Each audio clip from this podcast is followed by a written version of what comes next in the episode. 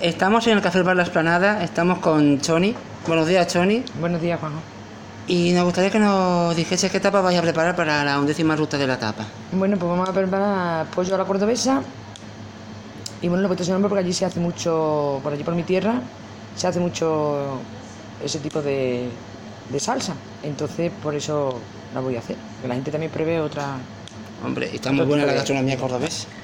¿Y algún mensaje que quieras dar a, a la gente para que venga a participar a la ruta de la tapa? Bueno, pues yo les diría que vengan, a- a- porque aquí en, en Alange tenemos una muy buena gastronomía, que prueben y que vean el entorno y lo bonito que es el pueblo. Y claro, que se convierta en una oferta turística de la gastronomía de Ángel que es buenísima. Pues muchas gracias, Choni. De nada.